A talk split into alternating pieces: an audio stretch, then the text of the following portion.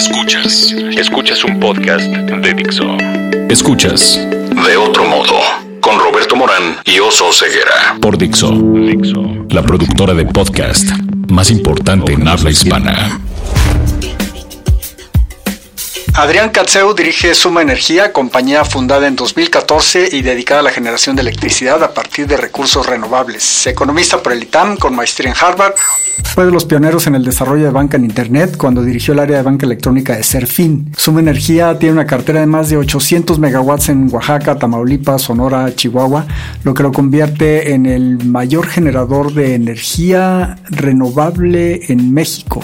¿Sí es así, Adrián, o estoy diciendo malas cosas? Pues depende cómo cortes el pastel. No, no somos el mayor generador de energía O el, mayor mexicano, ¿no? Somos el mayor generador de electricidad privado mexicano.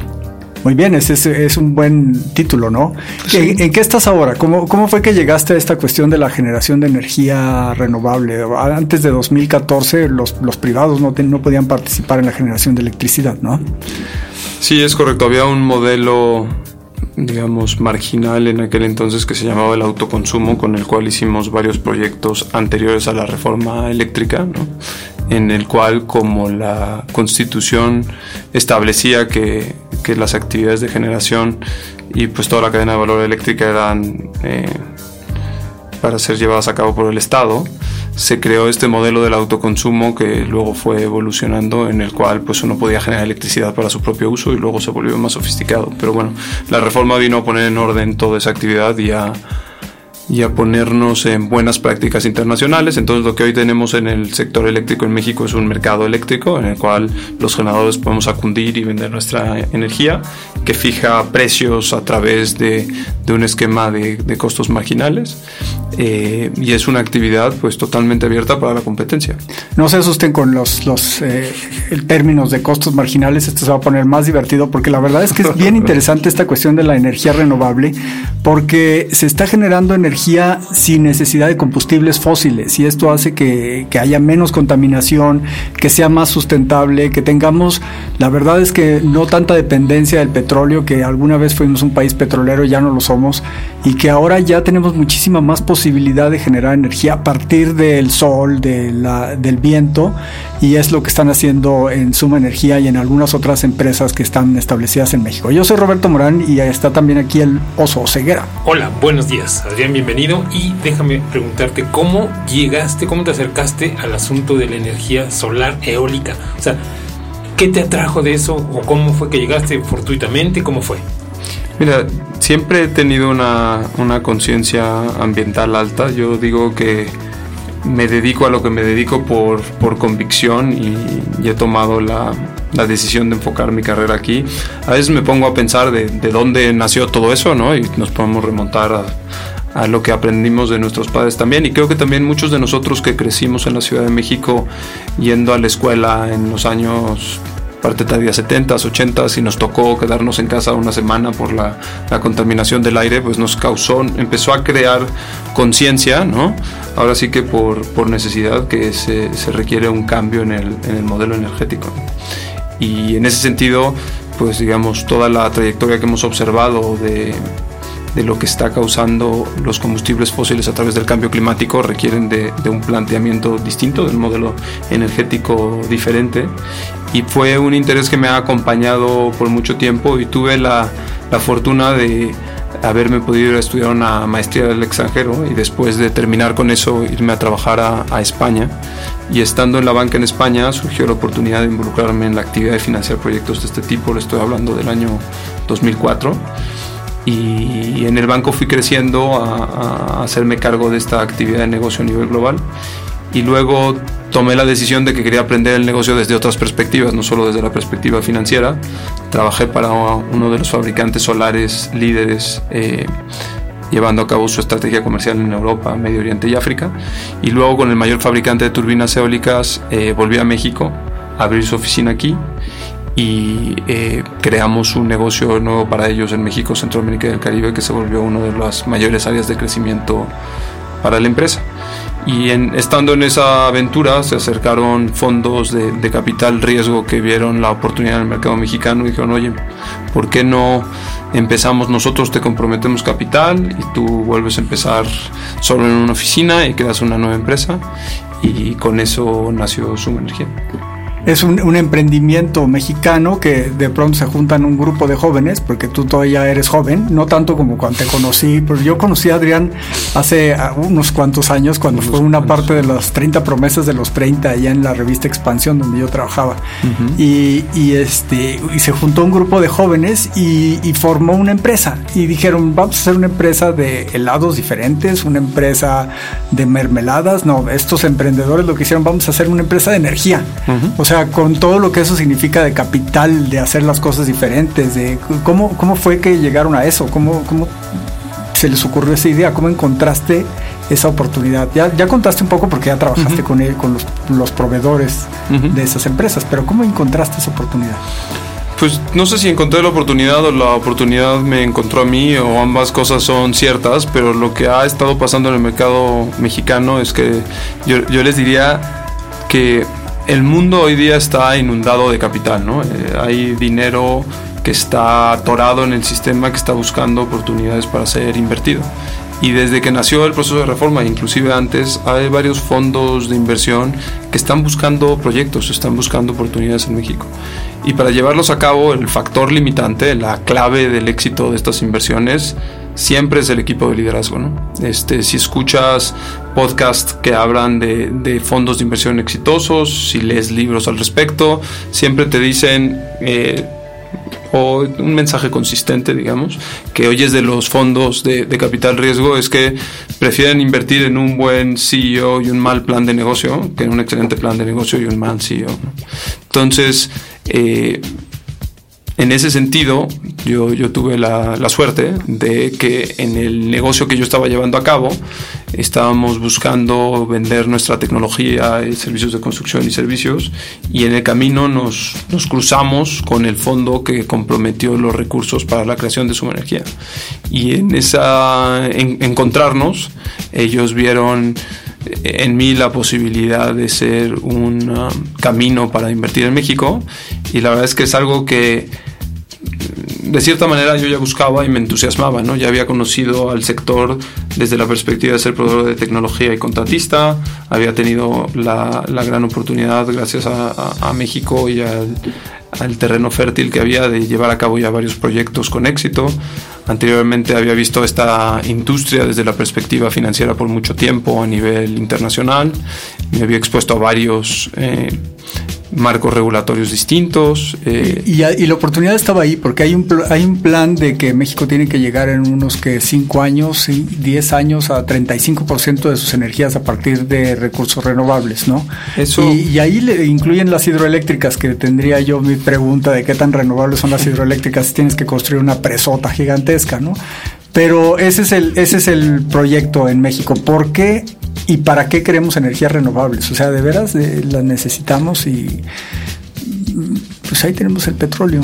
Aparte de la energía hidráulica, también incluye la energía nuclear, por cierto, que también se presta a otras conversaciones y incluye otros tipos de generación con fuentes térmicas como la cogeneración.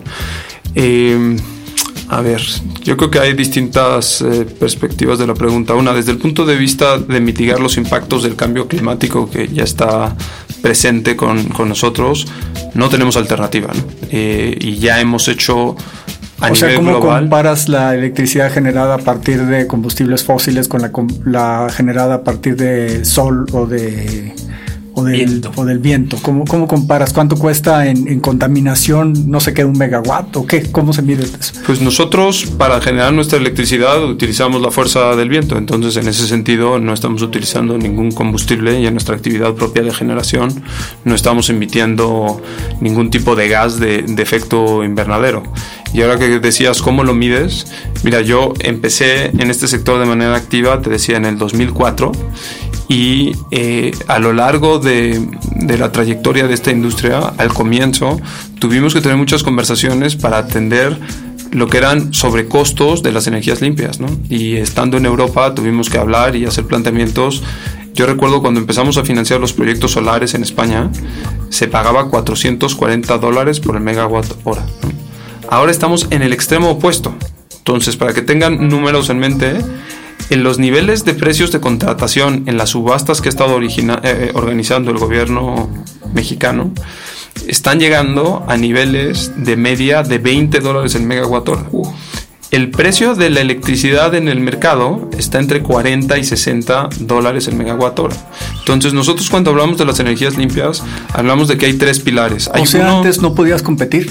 ¿No? Antes se competía mm, a través de subsidios al comienzo de la tecnología y hay que reconocer que países como España, como Alemania y muchos otros, a través de esos subsidios contribuyeron a la aceleración de, esta actividad y a través de estas curvas de aprendizaje y crecimiento de la base productiva se ha logrado ahora unos costos tremendamente competitivos. Entonces ahora ya la pregunta de costo no es una pregunta, es más, es al revés, es una motivación. La pregunta es, ¿por qué no podemos hacer más volumen de energía que es tan costo competitivo?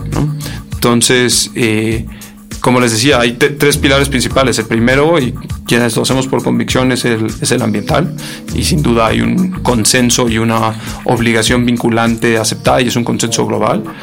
La segunda es de competitividad económica, ¿no? Y la tercera es de seguridad energética. O sea, México eh, tiene un modelo en el cual ahora dependemos de grandes volúmenes de, gas natural importado. ¿no? Eh, recuerdo que cuando empezamos a hablar de seguridad energética, antes de que Trump ganara las elecciones, nos decían, pero bueno, ¿cuál, cuál es el riesgo? ¿no? Y yo creo que desafortunadamente, eh, de manera triste, el tiempo nos ha demostrado que los riesgos geopolíticos pues todavía existen ¿no? y que las democracias son frágiles. Oye, Adrián, y justamente hablando de, de México y de su famoso cuerno de la abundancia, una de las premisas es que México tiene una gran posición en el mundo para captar energía eh, solar eh, y, bueno, la eólica también en consecuencia.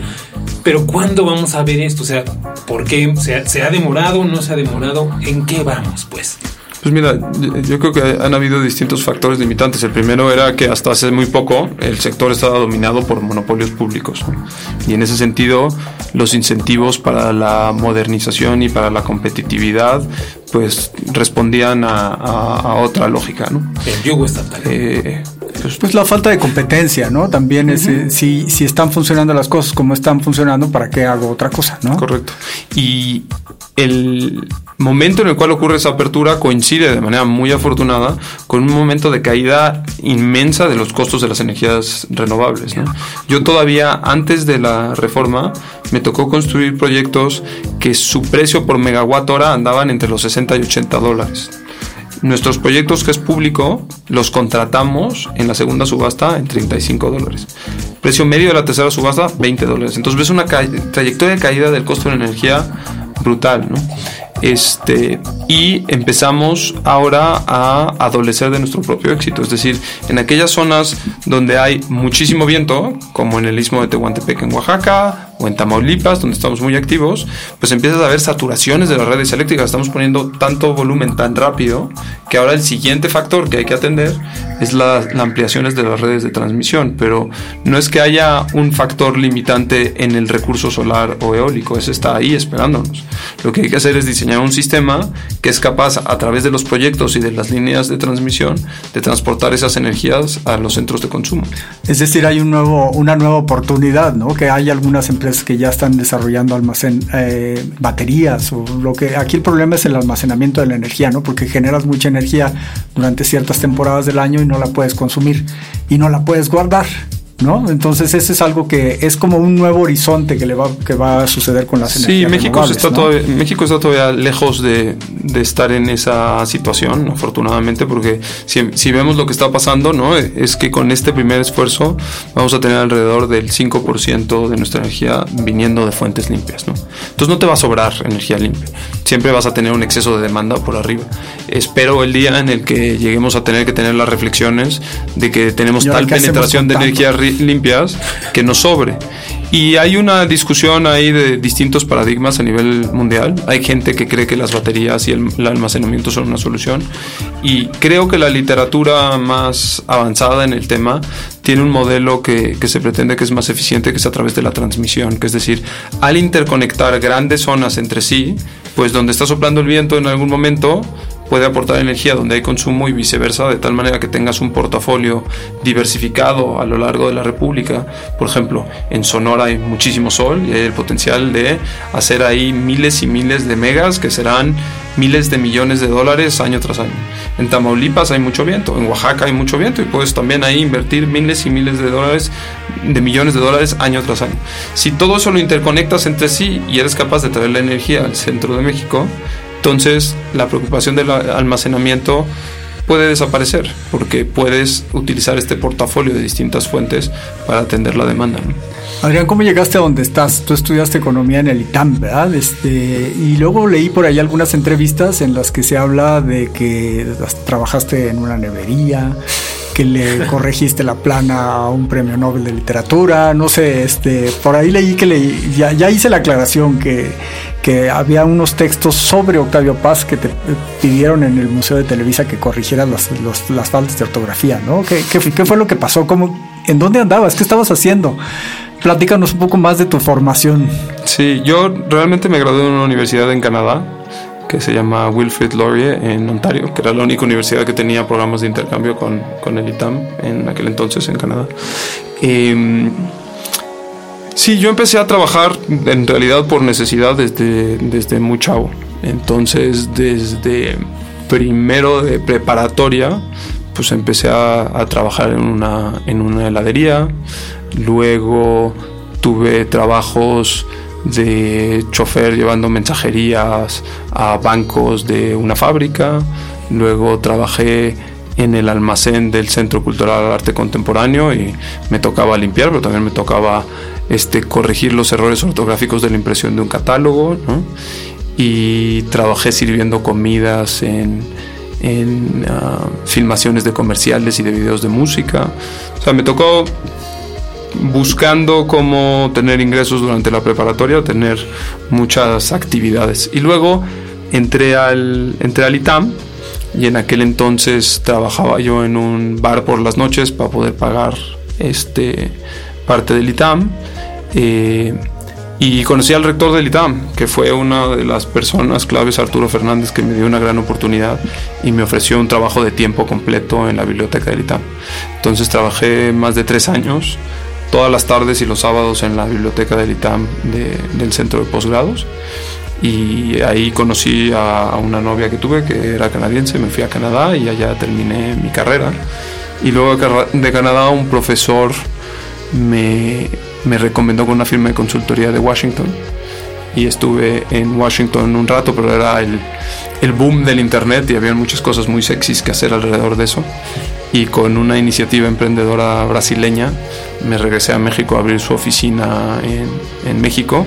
Yo creo que ahí fue donde, donde nos comenzamos a conocer, Roberto, eso es 1999 por ahí y en algún momento sí creímos que le íbamos a vender un gran negocio a Banca Serfín y cuando me fui a reunir con ellos en Banca Serfín me invitaron a, crear su banco en internet en aquel entonces año 2000 que fue de los primeros de las primeras bancas en internet en México no sí sí fue una el Santander tenía muy claro acababa de comprar Serfín y tenía muy clara esa visión y estuve con ellos un rato grande, la vez que fue una experiencia magnífica, ¿no? Porque pasar de ser un pequeño emprendedor a tener el presupuesto de un banco para crear la presencia en Internet es un juguete magnífico y maravilloso y tuve la oportunidad de trabajar con un grupo directivo espectacular dirigido por, por Adolfo Lagos en, en aquel entonces y con eh, estaba Ramón Tellaeche, Javier Lorenzo, gente pues, muy conocida del medio que luego ellos se fueron, cuando compra Santander e integra el banco, se fueron a Madrid y se convirtieron en altos directivos del grupo. Y yo me fui a hacer un posgrado a Estados Unidos eh, y terminando el posgrado los alcancé, los alcancé en Madrid y trabajé un año con, con, Adolfo y luego me pasé al área de financiamiento de proyectos y crecí allí en mi carrera. Gradualmente eh, acabé a cargo de todo el grupo de financiamiento de proyectos de, energía global del Grupo Santander y ahí es donde desarrollé todo mi aprendizaje del sector energético. Oye Andrés, digo, regresando un poco a la parte de energía, lo planteas como algo relativamente sencillo, pero algunos este, vericuetos que hay en este asunto. Me tocó ver un proyecto en Baja California que no, no caminó porque estaba en tierras de una reserva indígena. Eh, y en otro lugar eh, había encontraron restos arqueológicos, entonces no podían seguir eh, taladrando el piso porque tenían que darle la vuelta.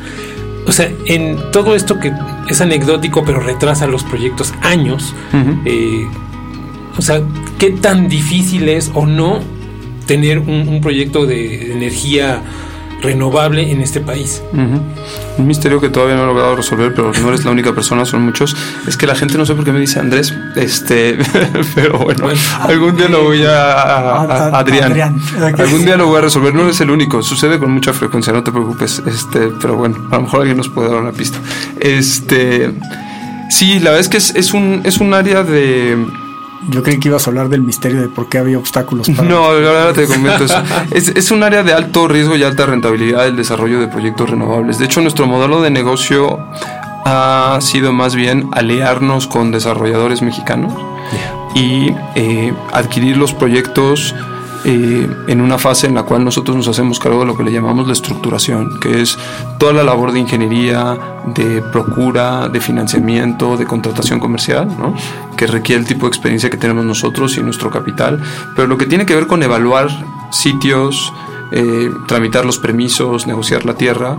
Eh, típicamente buscamos aliados porque eso son actividades empresariales que así como quien entra en ella espera una rentabilidad altísima, se expone a un riesgo muy significativo. Y mencionaste algunos riesgos, mencionaste el riesgo arqueológico, el riesgo social, hay otros riesgos, hay riesgos, por ejemplo, geotécnicos, ¿no? O sea, necesitas presupuesto para poder hacer capas de suelo y darte cuenta si ahí se puede llevar a cabo de manera competitiva o no una obra, por ejemplo, ¿no? Y luego hay gente que por falta de experiencia lleva a cabo desarrollos en zonas donde no, no son competitivas para proyectos. ¿no? Por ejemplo, nos ha tocado ver muchos proyectos solares que están en zonas donde la topografía no es plana. ¿no? Desde el punto de vista del costo constructivo, eso ya no es competitivo hoy día. O difíciles de accesar porque están lejos de caminos, ¿no? Eh, o lejos de las líneas de transmisión, y entonces tienes que desarrollar una línea larga de transmisión también. Entonces, sí, sí hay una complejidad uh, significativa. Hay un tema también, a lo mejor el primero o segundo, que es la dimensión medioambiental, ¿no? este, que hay que atender también y que hay que estudiar. En el caso del viento, tienes que medir el viento por un año, ¿no? entonces ya tienes ahí unos costos fijos que, que empiezan a, a, correr.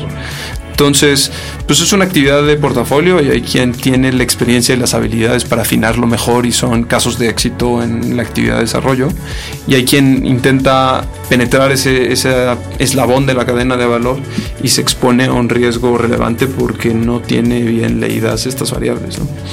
Este, sí, ese es todo un tema. ¿Qué pueden hacer los ciudadanos o las empresas para que avancen las energías renovables o la electricidad eh, generada a partir de energías renovables? O sea, ¿una empresa puede venir y contratarte para que tenga energía eólica o qué, qué es lo que se puede hacer? ¿O nada más tienes que depender del, del esquema de distribución estatal? No, no, no. la distribución estatal, digamos, si pintamos la reforma a un nivel muy alto, eh, lo que tiene que ver con la distribución y la transmisión es realmente el servicio de transporte, es decir, los fierros que vemos eh, en la calle. Pero la comercialización está eh, abierta a la competencia privada. Entonces, desde el punto de vista de con quién contratas tu energía, cada vez habrán más jugadores. Lo que pasa es que hay dos mundos, ¿no? Hay el mundo de los precios regulados de la energía, que es a lo que estamos acostumbrados los que tenemos una casa hogar, ¿no? El, el, precio lo determina la Comisión Reguladora de Energía y es un precio igual para todos. Y luego, en función de ciertos volúmenes de consumo, hoy día ya hay más de 20 comercializadoras eléctricas que tienen distintas ofertas y entre sus ofertas incluyen energía limpia. Llevándolo un paso más allá, la ley hoy día requiere que en el consumo último de la demanda haya un componente porcentual mínimo de energía limpia. ¿no? Entonces, eh, por poner un poquito en perspectiva, ocurrieron, eh, digamos, tres cosas relevantes para las energías. Uno es la reforma que permite la actividad del sector privado en la generación. Otro es la aprobación de la ley de transición energética, donde en el sector privado estuvimos muy involucrados activamente en promover la, la aprobación de esa ley. Y la otra es que a raíz de esa ley y de la reforma se creó un esquema de certificados de energías limpias. Entonces, para el consumo final en México hoy día, año tras año, por ejemplo, este año, el 2018, va a ser el primer año que hay un requisito y es un requisito del 5% del consumo final de energía. Si te suministra tu energía la CFE, por ejemplo, ellos se tienen que aprovisionar el 5% de su energía de energías limpias. Y ese es justo nuestro modelo de negocio. Nosotros fuimos a subastas que llevó a cabo el SENASA en representación del suministro básico de la CFE y le vendemos esa energía limpia a la CFE para que cumpla con esos requisitos que son crecientes año tras año para cumplir con aquellas metas que fijó la ley de transición energética. El SENASA es el organismo que eh, distribuye, que, asigna la energía a las diferentes. Es el Centro Nacional de Control de Energía que opera el mercado eléctrico y el despacho de las plantas de generación. oye, ¿tú escuchabas música cuando estabas estudiando o solamente leías eh, a los economistas y a cuestiones técnicas? O sea, ¿qué hacías? ¿Qué, qué oías? Escuchaba y escucho mucha música. ¿De qué tipo? Eh, qué, qué, es lo que, ¿Qué es lo que oías cuando estabas en la en prepa o en, la carrera? Ah, pues muy buena pregunta. Creo que me gustaba bastante YouTube, me gustaba bastante Pearl Jam. Ahora con mis hijas tengo que oír todo tipo de cosas raras, modernas, con tres hijas que tengo. Este, Ellas se tienen que, que actualizar ahora, ¿no? Sí, es un fenómeno raro, ¿no? O sea, como que han convergido generacionalmente, como que ahora los, los, hijos, mi, hija de 12 y de 8 años, oye como la misma música que oye gente de 18 o 25 años, ¿no? Y eso no era así antes. No, antes, ¿cómo te iban a encontrar oyendo la misma música que los viejitos, no? los viejitos de 18. Pivot. Sí. Rápido. tu palabra favorita, Adrián. Mi palabra favorita. No sé, perseverancia. La menos favorita. La menos Conformismo. ¿Qué te prende creativamente, espiritualmente? ¿Qué me motiva? Eh, hacer un cambio positivo. ¿Qué no te prende? Mm. La gente que no es honesta. ¿Qué sonido te gusta? Cuando mis hijas, cuando tienen tres años, pronuncian la letra S. ¿Qué sonido no te gusta? ¿Qué sonido no me gusta? Eh, no sé, el berrinche de los niños chiquitos. ¿Qué otra profesión intentarías? qué buena pregunta. Pues siempre he querido dar clases y en algún momento también he soñado con escribir, pero no, no me he dado la oportunidad. ¿Y qué profesión no intentarías? Paracaidista. ¿Es una profesión esa? es buena pregunta. Es una buena pregunta. Adrián, muchas gracias por venir al podcast de otro modo. Eh, nosotros somos el, el, oso ceguera. Hola. Roberto Morán y muchas gracias por estar aquí y qué bueno que se están generando estas cosas eh, para que la gente lo intente en su casa pues que se acuerden que tú acabas de conseguir este capital como por cuánto para Suma Energía pues lo que hicimos público es que cuando creamos Suma Energía los fondos de capital riesgo nos comprometieron 350 millones de dólares. Entonces eh, hay que encontrar la oportunidad y después como dijiste tú hay capital que está esperando invertirse en alguna parte. Entonces hay yo creo que en este mundo que es muy muy intensivo en capital este, quiero decir, la energía, las infraestructuras, lo primero que hay que hacer es ganar mucha experiencia. Eh, esa es la clave para después poder crecer y llevar a cabo eh, iniciativas emprendedoras. Y esto donde tú estás está generando muchas, muchas oportunidades para encontrar nuevas formas de trabajo, ¿no? Para ingenieros mexicanos, para gente que esté dispuesta a entender nuevas tecnologías. Eh, ¿Para quién está abriendo oportunidades lo que tú estás haciendo en Suma Energía? Sí, la, la necesidad de talento es inmensa, ¿no? Si se ponen a pensar, hay casi 60 proyectos contratados a través de estas subastas. Eh, del lado de petróleo, pues hay toda otra iniciativa también. Entonces, de cara a crear los equipos que van a financiar, construir, operar estos proyectos, pues es toda una serie de perfiles que hoy día México no tiene. Y eh, en nuestro caso, y es el caso también que observamos en muchos de nuestros competidores, pues todavía los niveles directivos eh, en su mayoría están asignados a extranjeros y en su caso tenemos que hacer búsquedas internacionales para traer talento aquí. Yo tuve la, la, fortuna, la suerte de haber ganado experiencia internacional y luego volver a México, pero en el caso de Suma Energía estamos comprometidos con darle la, la, vuelta a esa ecuación y por ejemplo tenemos una alianza estratégica con una ONG que se llama Inroads que se dedica a encontrar el mejor talento en las universidades públicas mexicanas y movilizarlo al sector privado. Y a través de Inroads hemos incorporado ya más de 10 jóvenes que están en, en plena formación con nosotros y tenemos dos, dos, jóvenes estrella que se han convertido en líderes funcionales en, en Suma y esperamos pronto verlos en un posgrado y seguir creciendo con nuestro apoyo. El mensaje entonces sería salgan a la calle, encuentren mentores, desarrollen sus talentos y conozcan gente ¿no? para encontrar las oportunidades. Muchas gracias, Adrián. Muchas gracias a usted. Chao, Adrián. Muchas gracias. Dixo presentó De otro modo con Roberto Morán y Oso Ceguera.